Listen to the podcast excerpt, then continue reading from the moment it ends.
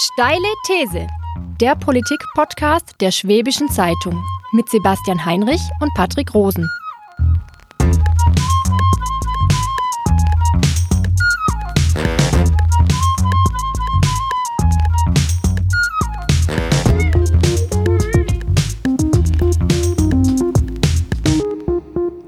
Moin Sebastian, grüß dich. Servus Patrick. Willkommen zu einer neuen Folge von Steile These. Ähm, am 26. Mai diesen Jahres ist Europaparlamentswahl und du sagst, wir wählen das mächtigste Parlament aller Zeiten. Ja. Warum? Weil A, dieses Europaparlament, das wir Ende Mai wählen werden, eben so viel politischen Einfluss und so viel Macht haben wird wie kein Parlament davor. Und weil B, diese Europawahl richtungsentscheidend sein wird, in welche Richtung sich dieses Europa bewegt. Bewegt sich es nach vorne zu mehr Integration, zu mehr Zusammenarbeit, bewegt sich es zurück zu mehr Nationalstaatlichkeit, weniger Zusammenarbeit. Eingerechnet in deine Vorstellung sind auch die geringe Wahlbeteiligung, Ja. die große Europaskepsis, die bei vielen vorherrscht. Auch ich bin der Meinung, dass ähm, das Europaparlament tatsächlich mächtiger wird. Aber ob das das mächtigste Parlament aller Zeiten ist, ähm, kann man einfach nur auf die Bundestagswahl letzten Jahres gucken. Aus meiner Sicht für die Deutschen deutlich wichtiger als diese Wahl, die jetzt ansteht. Und das Bewusstsein ist tatsächlich in Deutschland auch noch nicht gegeben. Das ist jedenfalls meine Meinung. Ich gebe dir recht, in der, in der Wahrnehmung ist es tatsächlich so. Also natürlich hat eine Bundestagswahl, äh, das merkst du ja auch schon an der Länge des Wahlkampfs. Ja, die Bundestagswahl hat letztes Jahr spätestens im Jahr, also ne, vor, vor zwei Jahren hat spätestens im Januar 2017 angefangen, als Martin Schulz sagt, er kandidiert ähm, und es dann richtig losging. Und bei der Europawahl sind wir jetzt Ende Januar und es ist immer noch nicht so ganz richtig in Fahrt gekommen. Das ändert aber nichts daran, dass die, die Bedeutung dieses Parlaments, und darum, darüber reden wir ja, ähm, so groß ist wie nie zuvor. Alleine wenn du dir anschaust, wie viele der Gesetze, die wir in Deutschland ähm, haben, neu, neu bekommen, die verabschiedet werden vom Parlament und die Aufgabe, die Königsaufgabe jedes Parlaments ist es ja, neue Gesetze zu machen oder Gesetze zu ändern, dann hast du in manchen Politikfeldern acht von zehn Gesetzen oder mehr, die in Europa gemacht werden, durch Verordnungen oder Richtlinien. Wir werden ja später noch erklären, was der Unterschied ist. Genau, wir erklären später nochmal, wie die Europawahl funktioniert, wie das Europaparlament, das wir ja wählen, genau funktioniert. Aber bevor wir einsteigen, Sebastian, muss ich dich noch kurz unterbrechen mit ein bisschen Werbung.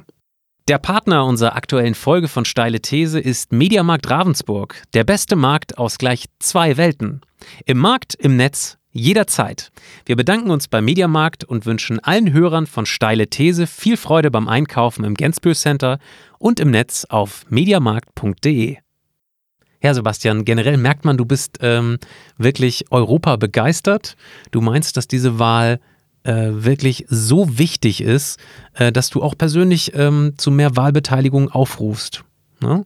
Ja. Ähm, erklär uns doch mal generell, wen wählen wir da eigentlich ähm, und was ist auch der Unterschied bei dieser Wahl in verschiedenen Ländern? Denn wir Deutschen wählen ja anders als zum Beispiel die Italiener. Wir wählen äh, am 26. Mai das Europäische Parlament. So, das Europäische Parlament, ähm, in dem Europäischen Parlament sitzen beim, im nächsten Europäischen Parlament 705 Abgeordnete nach jetzigem Stand. Wir wissen noch nicht so genau. Im, im vorigen Parlament waren es 751, aus dem einfachen Grund, dass die Briten da noch dabei waren und wir ja jetzt davon ausgehen, dass sie dann nicht mehr dabei sein werden. Das heißt, die rechnen in Brüssel jetzt schon damit, dass die ganzen. Ja klar, also logisch, logisch weil es gab ja, also die, die, die Briten haben ja den, den Antrag auf Austritt nach Artikel 50 gestellt und Mhm. der müsste ja am 29. März vorbei sein, das heißt knapp zwei Monate vor der Wahl.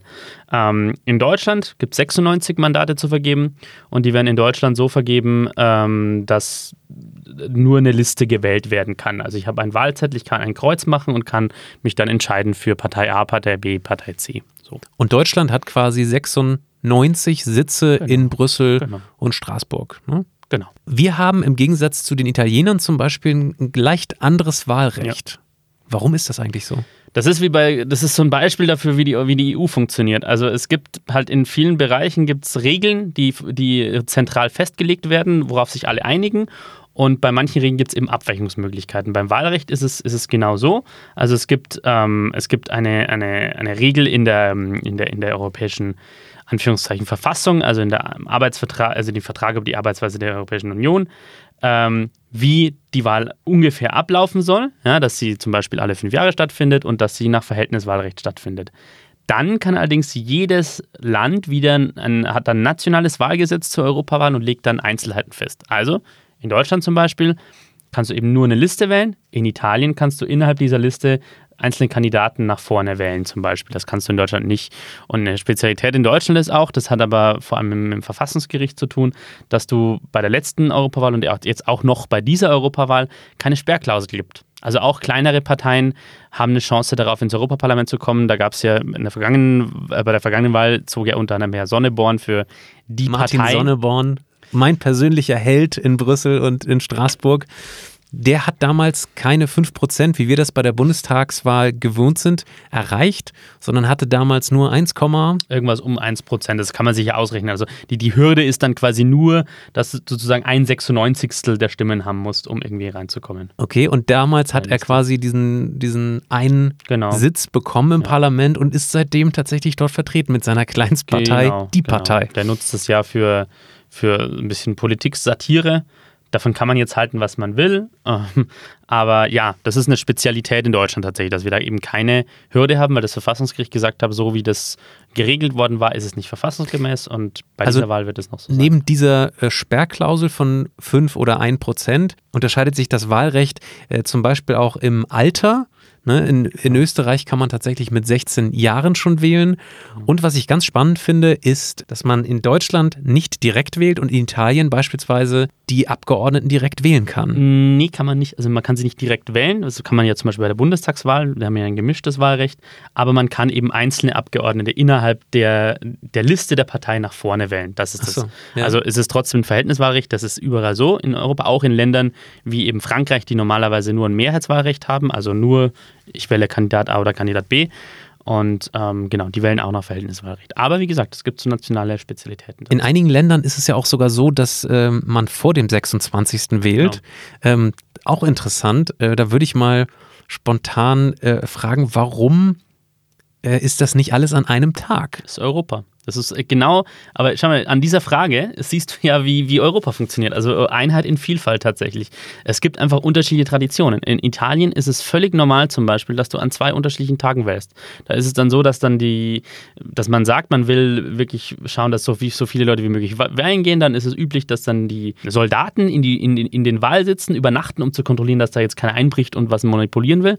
Und deswegen wählen die an zwei Tagen. Und in Deutschland wählen wir halt an einem Tag, weil wir immer schon an Sonntagen gewählt haben und nur an einem Tag. Tag. Kannst du dich noch an äh, Giovanni Di Lorenzo erinnern, der ja, bei Günther Jauch saß äh, vor fünf Jahren ja. und hat äh, ganz stolz behauptet, dass er als Italiener, Deutsch-Italiener, zweimal wählen dürfte, ja. einmal in Deutschland, einmal im italienischen Konsulat.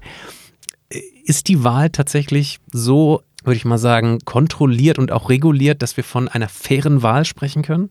Ja, also, äh, ist das eine Ausnahme gewesen damals, oder? Er, er hat dann auch eine, eine, Stra eine Strafanzeige bekommen damals. Also klar, wenn du, wenn du dagegen verstößt, also es gibt für mich keinen Grund, heute daran zu zweifeln, dass diese Wahlen sowie nationale Wahlen auch äh, sauber ablaufen. Ja? Wenn es da Probleme gibt, dann wird dem nachgegangen. Da sind halt die Behörden in den Ländern dafür verantwortlich. Aber wenn ein Land Teil der EU ist, dann ist ja eine der Sachen, die geprüft werden, bevor mhm. es in die EU kommt, ob es bestimmten rechtsstaatlichen Standards entspricht.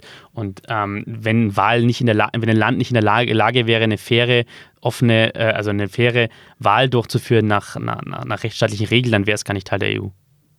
Jetzt äh, ist deine These ja, dass wir das mächtigste Parlament ja. aller Zeiten wählen, um jetzt quasi ähm, mal den Hörern zu erklären, wen wir da wählen. Erklär doch mal, wie funktionieren diese Europaparlamentswahlen eigentlich konkret im Parlament? Also wir wählen jetzt diese Mandate mhm. und was hat das Parlament überhaupt für Kompetenzen?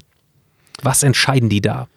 Ähm, ja, das Europaparlament hat im Endeffekt wie nationale Parlamente auch zwei, Regier zwei Aufgaben vor allem. Es verabschiedet Gesetze und es kontrolliert die Regierung. Und das macht das Europaparlament auch.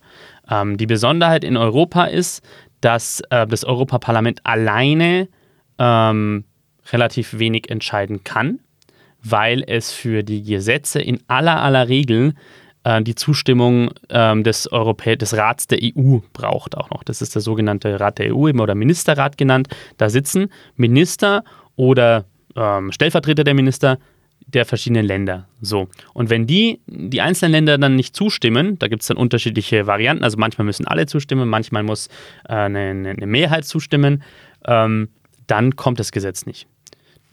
Das ist in Deutschland ist es ja ein bisschen ähnlich. Da haben wir Bundestag und Bundesrat. Da gibt es halt nur manche Gesetze, wo der Bundesrat zustimmen muss.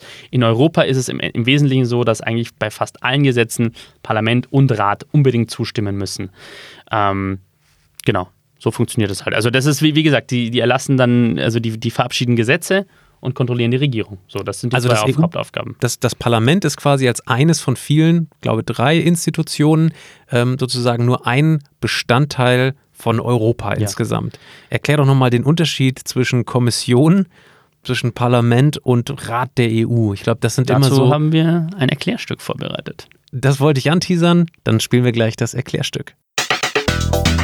Die Europäische Kommission, das Europaparlament und der Rat der EU, auch Ministerrat genannt, sind die drei Organe, die in der EU Gesetze schaffen. Sehr grob gesagt ist die Europäische Kommission so etwas wie die Regierung der EU, das Europaparlament so etwas wie der EU-Bundestag und der Rat der EU ähnelt teilweise dem Bundesrat. Die Europäische Kommission bringt Gesetze auf den Weg, setzt sie um vertritt die EU auf internationalem Parkett und wacht darüber, dass sich die EU-Mitgliedstaaten an die EU-Verträge halten. Die Kommission besteht aktuell aus 28 Kommissaren, einer für jeden Mitgliedstaat. Jeder Kommissar ist für einen bestimmten Politikbereich zuständig, ähnlich wie ein Minister. Deutscher Kommissar ist momentan der ehemalige Ministerpräsident von Baden-Württemberg Günther Oettinger, der seit 2017 für Haushalt und Personal zuständig ist. Das Europaparlament muss allen EU-Gesetzen zustimmen. Das wohl wichtigste ist der EU-Haushalt und es kontrolliert die Kommission. Das Parlament hat derzeit 751 Abgeordnete. Es ist das einzige direkt von den Bürgern gewählte Organ der EU und weltweit das einzige Parlament einer übernationalen Institution. Der Rat der EU muss wie das Europaparlament europäischen Gesetzen zustimmen. In ihm sitzen Minister der nationalen Regierungen oder ihre Staatssekretäre. Der Rat trifft sich regelmäßig in unterschiedlichen Formationen, in denen es jeweils um einen bestimmten Politikbereich geht. Beispiele hierfür sind Außen- und Sicherheitspolitik, Landwirtschaft und Fischerei.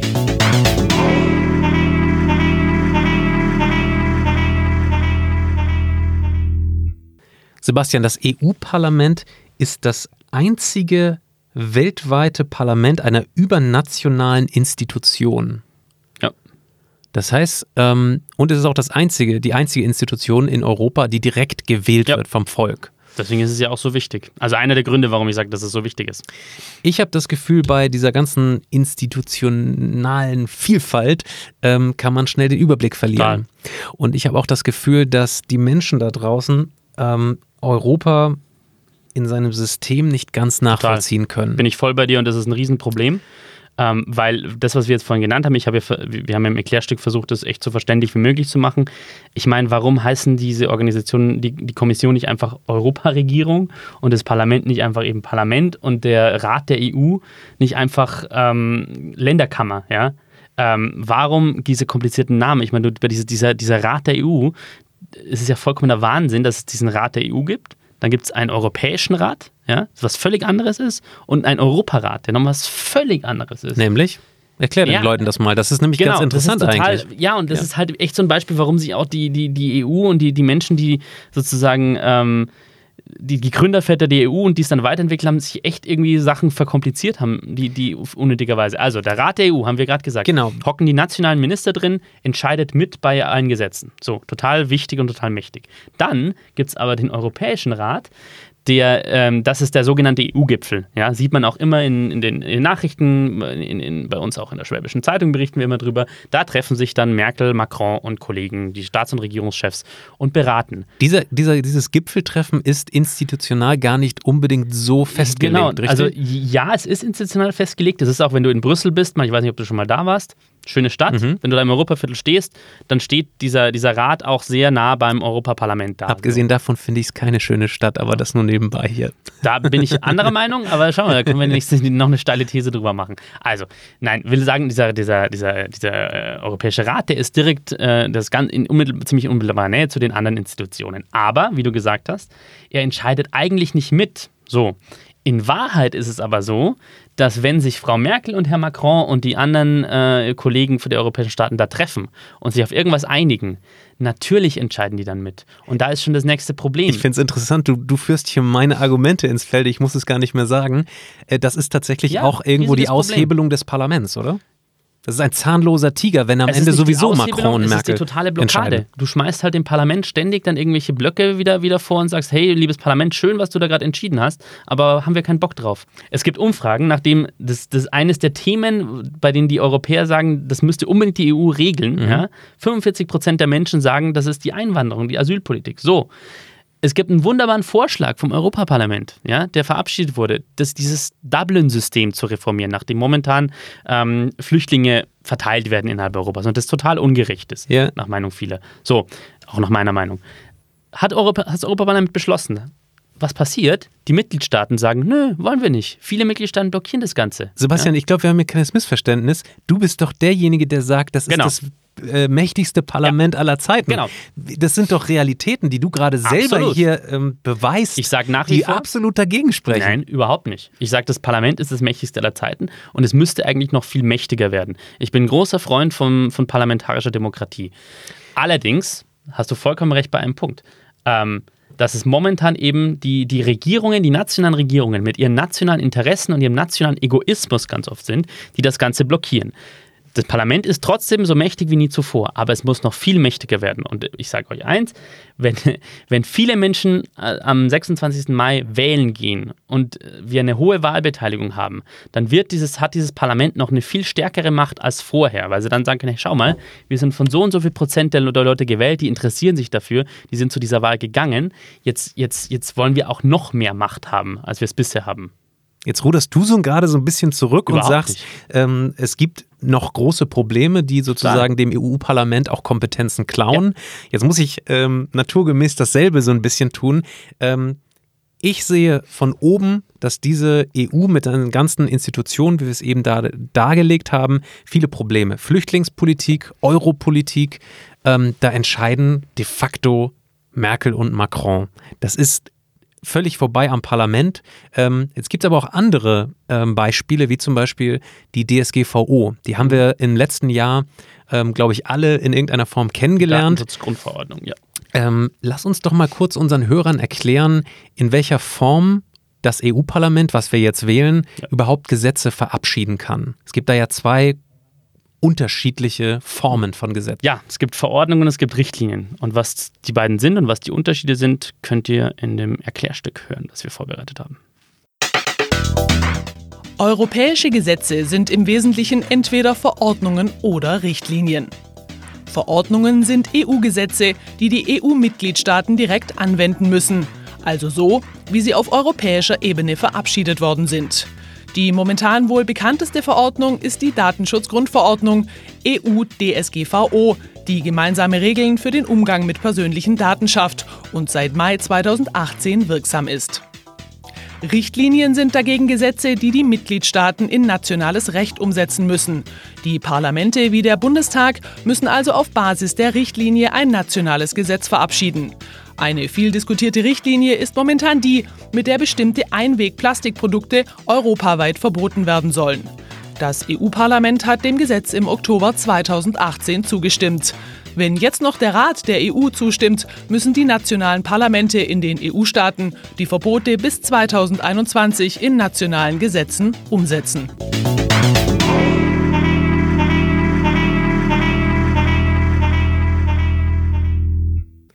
Okay, also es gibt generell Gesetze, die entweder Richtlinie oder Verordnung sein müssen. Mhm.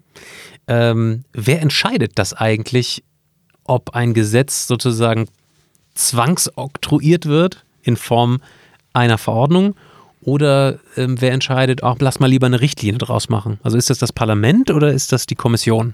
In der Regel wird das in der Kommission entschieden, weil die Kommission ja sozusagen immer der erste, der erste Schritt ist zu einem Gesetz. Übrigens auch eine Sache, die, ich, die aus meiner Sicht dringend geändert werden sollte, weil ähm, auch das Parlament aus meiner Sicht unbedingt das Recht haben sollte, Gesetze einzubringen. Ähm, jetzt ist mir immer noch nicht klar, welche konkrete Rolle das EU-Parlament eigentlich in dieser Gesetzgebung spielt. Okay. Ähm, man sagt ja immer, er wäre ein das Parlament wäre ein zahnloser Tiger und hätte quasi kein Recht, Initiativgesetze vorzubringen. Stimmt nicht aus meiner Sicht, dass es ein zahnloser Tiger wäre. Ich sage, es ist das mächtigste Parlament aller Zeiten, das wir in Europa haben. Ähm, wie gesagt, äh, das, das, ja, genau, dass es kein Initiativrecht gibt des Parlaments, das stimmt.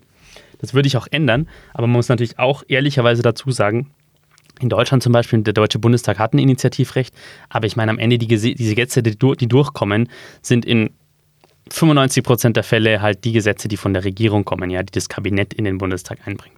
Wenn die Opposition mal einen Gesetzentwurf nach vorne bringt, dann sind es höchstens in so Fällen, wo es keinen Fraktionszwang mehr gibt, also wo es halt um so ethische Fragen geht wie äh, Präimplantationsdiagnostik oder Sterbehilfe oder so, wirklich über die Fraktionsgrenzen hinweg dann das diskutiert wird. Da kann es mal sein, dass die Opposition wirklich einen Entwurf einbringt, der durchkommt. Ansonsten ist es wie in den nationalen Parlamenten auch. Also die Parlamente sind schon extrem wichtig dabei, diese, Parlament, diese Gesetze zu formen, weil sie halt halt verändern. Ja? Weil es wie im, im nationalen Parlament gibt es Ausschüsse, also ähm, Fachorgane sozusagen des Parlaments, die sich mit einem Thema beschäftigen, also eben einen Finanzausschuss, einen Wirtschaftsausschuss und so weiter und so fort. Und die sehr stark an diesem Gesetz arbeiten, ja, wo es noch Änderungen gibt. Und es wird dann, darüber wird dann abgestimmt. Also das Parlament ist, ist ich, schon sehr, sehr wichtig. Ich fasse mal zusammen. Ich sehe das nämlich an dieser Stelle komplett anders. Ähm, das EU-Parlament arbeitet deutlich unterschiedlich als der Bundestag. Ja? Ähm, da sitzen also die von mir gewählten Parlamentarier ähm, und im Prinzip können sie diese Gesetze nur abnicken, die sie von oben aufoktroyiert mhm. bekommen und direkt den, äh, den Kommissionspräsidenten wählen können sie auch nicht, oder? Also du hast drei Sachen gesagt, die nicht stimmen. Also zum einen, aus meiner Sicht, zum einen ähm, ist es eben, genau, sie können den, sie wählen den Kommissionspräsidenten des, des Europaparlaments. Und dürfen den auch vorschlagen? Nein, das eben nicht. Das ist ein anderes Problem. Ähm, das, äh, das eben, da gibt es dieses Problem mit diesem sogenannten Spitzenkandidatenprozess. So, wir mhm. haben zwei Spitzenkandidaten bei dieser Europawahl ähnlich wie in Deutschland. Wir haben den Herrn Timmermans für die Sozialdemokraten und wir haben ähm, den, den Manfred Weber für die Christdemokraten, um, um, jetzt mal die momentan zwei größten politischen Familien zu nennen. Dann gibt es auch noch für die anderen, äh, für die anderen Parteien andere Kandidaten, Ska Keller für die Grünen und so weiter und so fort. So, ähm, die, die werden jetzt gewählt und jetzt mal angenommen, eine Partei von, also eine Partei von diesen gewinnt dann die Europawahlen, bekommt die meisten Mandate im Europaparlament. Jetzt ist es aber leider nicht so, dass dann äh, der, der, das Parlament alleine den wählt und dann ist gut, ja, dann, dann, wird der, dann geht der zur Kommission und wird der, der neue Chef, ja, sondern am Ende sind es die Staats- und Regierungschefs, die halt den Kommissionspräsidenten vorschlagen. Das heißt, theoretisch können die sagen, wisst ihr was, mit Spitzenkandidaten ist uns völlig egal. Zum Beispiel Herr Macron, der sich ja immer gerne den großen Europäer gibt, der, hat kein, der möchte das mit den Spitzenkandidaten gar nicht haben. Dann sind wir bei dem Thema nationaler Egoismus. Also die, die, die, die Staats- und Regierungschefs schlagen den Kommissionspräsidenten vor und der wird dann im Europaparlament gewählt. Riesenproblem wieder, aber trotzdem ist das Europaparlament schon auch mächtig, weil es den halt wählt oder nicht wählt. Wenn die sagen, der, der Typ da vorne passt uns gar nicht, dann, dann klappt es halt auch gar nicht. Und das Europaparlament hat, by the way, 2014 auch zum ersten Mal eine Kommissarin, also eine europäische Ministerin, abgelehnt. Weil äh, die Alenka Bratušek war das slowenische Kommissarin, weil die den nicht, überhaupt nicht überzeugt hat, die Parlamentarier. Die, die waren ihnen zu inkompetent und auch ein bisschen obskur, so von ihrer politischen Vita. Und die haben sie halt abgelehnt. Gibt's und denn das mit Abnicken stimmt auch nicht. Das wird ja auch, auch im Bundestag auf den Leuten vorgeworfen, dass die Gesetze nur abnicken würden. Das ist echt falsch. Es gibt, es gibt Abgeordnete, mir fällt vor, einer, vor allem einer ein, weil du vorhin die, Jan, die, ähm, die, die Datenschutzgrundverordnung genannt hast, Jan Philipp Albrecht, inzwischen Umweltminister in Schleswig-Holstein ähm, und vorher Europaabgeordneter der Grünen. Und der hat diese Datenschutzgrundverordnung ganz maßgeblich mitgestaltet. Wenn der, wenn der nicht so und intensiv wie, wie gearbeitet das, hätte, gerade gesagt, dann würde dass die, die Kommission so quasi den, den Initiativenvorschlagsrecht hat. Ja. So, das heißt, er ist zu einem Kommissar hingegangen und hat gesagt, so, ey, übrigens, ich würde gerne an der neuen DSGVO die es noch nicht gibt, quasi Nee, mitarbeiten. sowas nicht, sondern- aber er sondern- hat sie ganz, er hat sie ganz massiv mitgestaltet. Ja, aber es muss ja, du hast ja gerade gesagt, Datenschutzverordnung. er kann ja nicht initiativ diesen Gesetzesvorschlag Er kann einbringen. sie ganz massiv mitgestalten. Er kann sich ganz massiv in den Ausschüssen dafür einsetzen, dass es so passiert. Und natürlich gibt es Gremien, wo, wo das Parlament mit der Kommission dann spricht. Ich will ja damit nur sagen, an diesem, mit in diesem Beispiel, dass es halt nicht stimmt, dass die Abgeordneten nur, nur Sachen abnicken, sondern dass die schon ziemlich mächtig sind. Gibt es eigentlich irgendeinen oberschwäbischen Abgeordneten, der im Europaparlament sitzt? Oder irgendeinen, der jetzt irgendwie auf den Spitzenpositionen der Parteien für Auf die den Wahl ganz, antritt? ganz vorne auf den Spitzenpositionen nicht, aber es gibt Abgeordnete aus der Region, ohne jetzt einzelne nennen zu wollen. Aber ähm, Norbert Linz, der im sehr mächtigen Landwirtschaftsausschuss sitzt der, der Europäischen Union, weil die Landwirtschaftspolitik ja die Politik ist, wo die Europäische Union am allermeisten mitbestimmt und wo auch am allermeisten Geld ausgegeben wird. Ähm, ja, also die, die Politiker gibt es natürlich. Also klar, gibt es auch aus hier aus der Region äh, oder aus Baden-Württemberg gibt es einige bei, den, bei der SPD, um jetzt mal beide Parteien zu nennen, Evelyn Gebhardt, ähm, die jetzt wohl ausscheiden wird, aber die eine sehr, sehr, sehr, sehr profilierte Europapolitikerin ist, Deutsch-Französin. Ähm, genau. Was glaubst du denn, woran ähm, diese Europawahl quasi am meisten leiden wird? Also wir, glaube ich, sind uns einig, dass die Wahlbeteiligung deutlich unter dem liegt, was wir uns beide vielleicht wünschen würden. Ähm, was glaubst du denn persönlich, woran das liegt? Also warum sind die Leute vielleicht ähnlich wie ich so ein bisschen äh, desinformiert slash noch nicht überzeugt, dass diese Europawahl so wichtig ist und dass sie sie quasi im persönlichen Leben beeinflusst? Äh, Was sind die Gründe dafür? Also wir haben viel über Identität gesprochen, dass wir uns selber vielleicht noch nicht so als Europäer fühlen.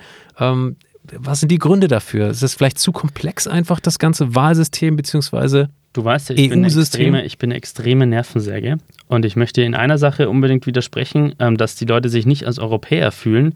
Ähm, jüngstes Eurobarometer aus dem Jahr 2018, 84 Prozent der Deutschen fühlen sich als EU-Bürger. Möchte ich die nochmal an die, möchte ich nochmal ich fühle mich auch als EU-Bürger. Genau, Also, und da gibt es sehr, sehr viele Menschen da draußen, die das tun. Das, wir haben, wir haben äh, ein Problem in der Wahrnehmung, das jetzt momentan, so in den letzten zwei, drei Jahren, wurden sehr stark die Menschen wahrgenommen, die sich nicht äh, sozusagen als EU-Bürger fühlen und, als pro, äh, und nicht pro-europäisch sind, sondern die mehr Nationalstaaten wollen.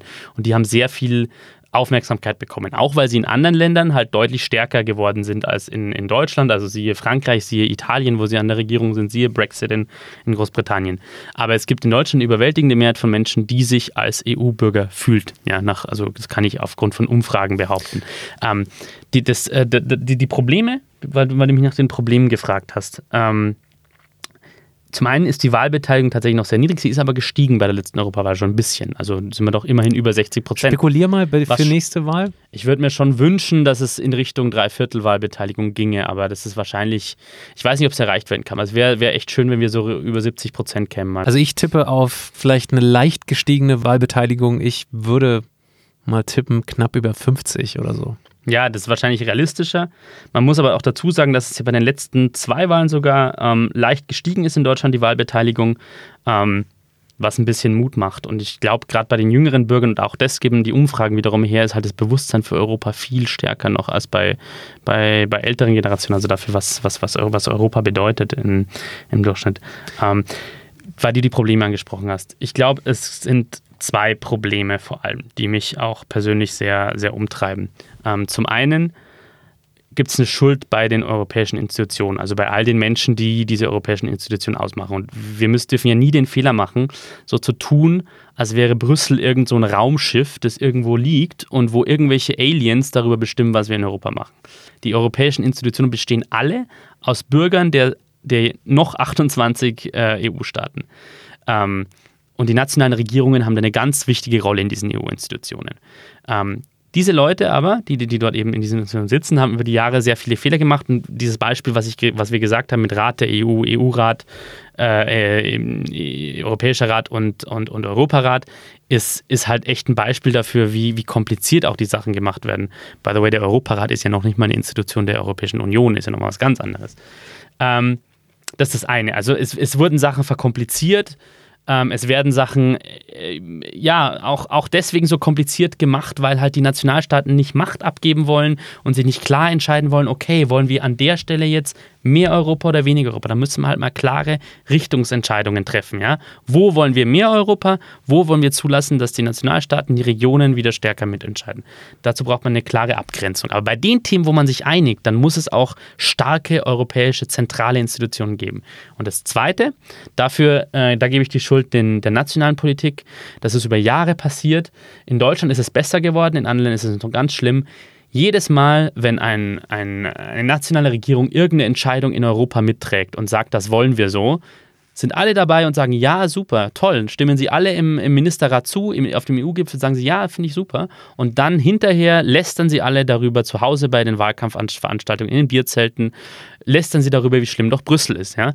Ähm, das, diese berühmten Beispiele, die genannt worden sind, immer früher für die sch ganz schlimme angeblich Bürokratie der, der EU, die Gurkenkrümmverordnung, ja. Ey, ich meine, das wurde von den Mitgliedstaaten mitentschieden, zum Beispiel, diese Geschichte mit der Gurkenkrümmung. Da gab es Lebensmittel, äh, also da gab es ähm, die, die, die, die Organisationen, die Verbände der Lebensmittel, äh, der Supermärkte, ja die gesagt haben, wir brauchen so ein, so ein Gesetz, weil wir sonst nicht klarkommen mit den Gurken. Ja? Und dann haben die nationalen Regierungen das, das eingebracht, haben, haben, haben, haben letztlich darüber haben dem zugestimmt und am Ende machen sich alle lustig über die Gurkenkrümmung. Ja? Und auch in, inklusive Politiker von Regierungsparteien. Und das finde ich einfach ziemlich schäbig. Und man hat, glaube ich, ist früher. Das, ist das nicht eigentlich eine, ein Phänomen, was man sehr oft, ich denke da sofort an, an Trump, der seinen Hillbillies sagt, in Washington ist irgendwie alles versumpft.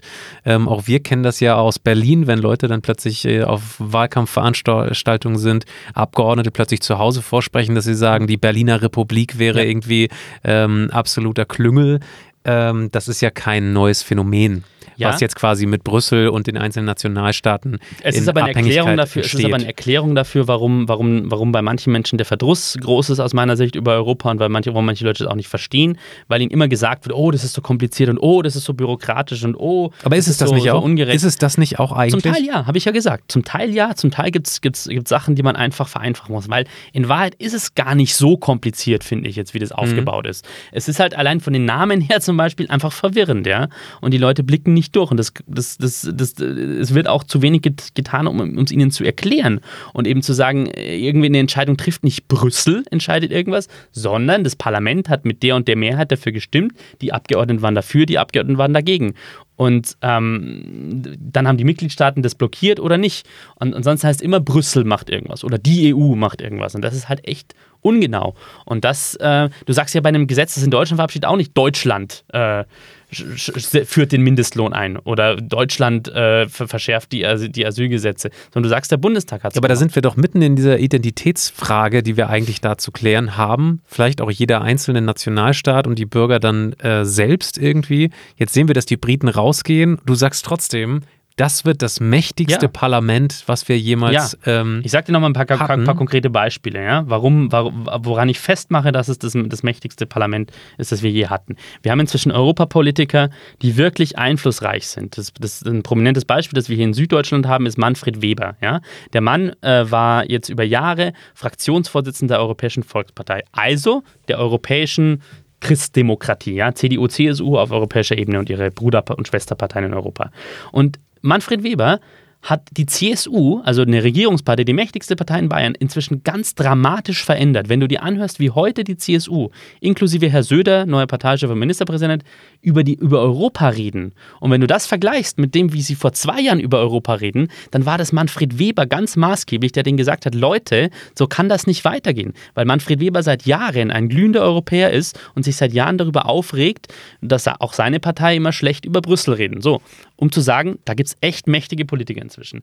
Politische da muss ich Macht kurz widersprechen, weil es eigentlich auch noch immer noch eine akzeptierte Meinung, dass Leute sagen, hey, es werden Politiker sogar nach Brüssel abgeschoben. Ne? Also da gibt es auch massenhaft Beispiele, wo man sagt, okay, der hätte hier theoretisch auf Bundesebene überhaupt kein Licht mehr gesehen und dann sagt er, okay, er macht halt in Brüssel weiter. Eben zum Beispiel der Oettinger, den du vorhin angesprochen hast. Sehr ursprünglich so gewesen, dass er hier als Ministerpräsident abgewählt wurde und dann hat man gesagt, ach komm, gnademäßig, du kannst mal irgendwie Kommiss Kommissar werden und so ein mächtiges Amt da in Brüssel besetzen. Er macht wahrscheinlich ganz gute Arbeit, das äh, würde ich jetzt gar nicht abtun, aber es war ursprünglich. Inzwischen?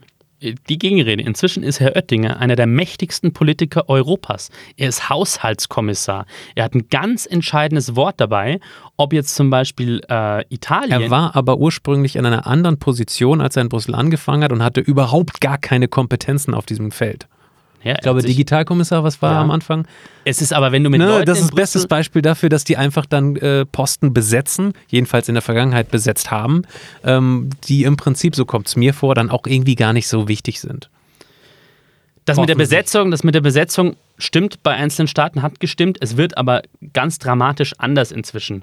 Und wenn du dir zum Beispiel anschaust, was sind jetzt die mächtigsten Kommissare der EU inzwischen, also Oettinger gehört definitiv dazu, weil unter, in seine Zuständigkeit fällt die Frage, wie viel Kohle bekommt, bekommen die jeweiligen EU-Staaten aus dem EU-Haushalt so.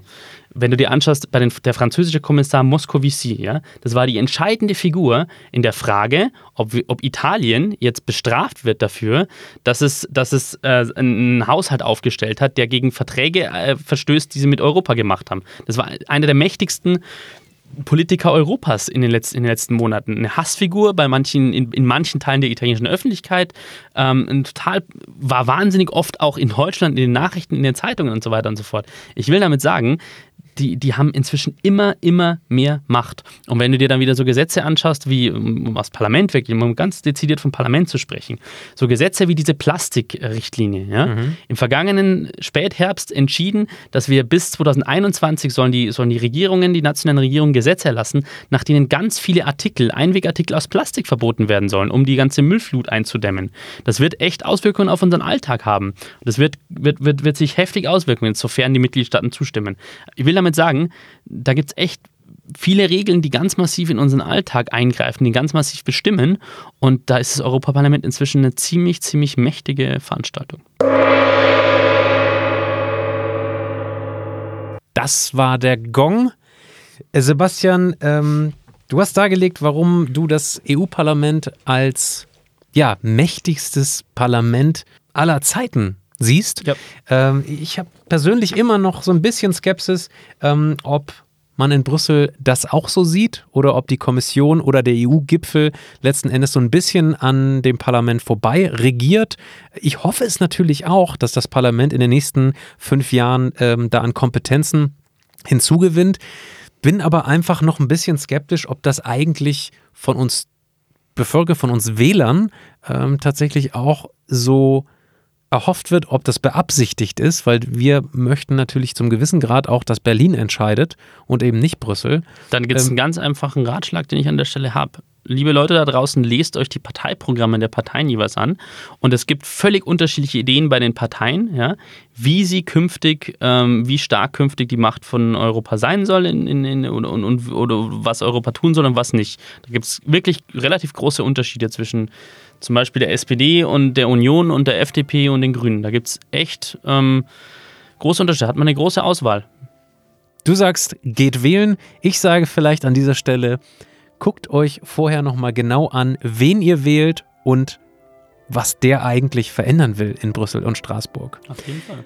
Liebe Hörer, wenn Sie jetzt noch vielleicht Kommentare haben zu unseren beiden Einstellungen zur steilen These von Sebastian Heinrich, wir wählen das mächtigste Parlament aller Zeiten, dann mailen Sie uns unter steilethese.schwaebische.de. Schreiben Sie auf Twitter at Bastiano Enrico und at Patrick von Rosen. Wir freuen uns über jede Zuschrift. Sebastian, das war's von unserer Seite. Wir verabschieden uns heute mit der EU-Hymne. Ist das was? Ja, sehr schön. Bis bald.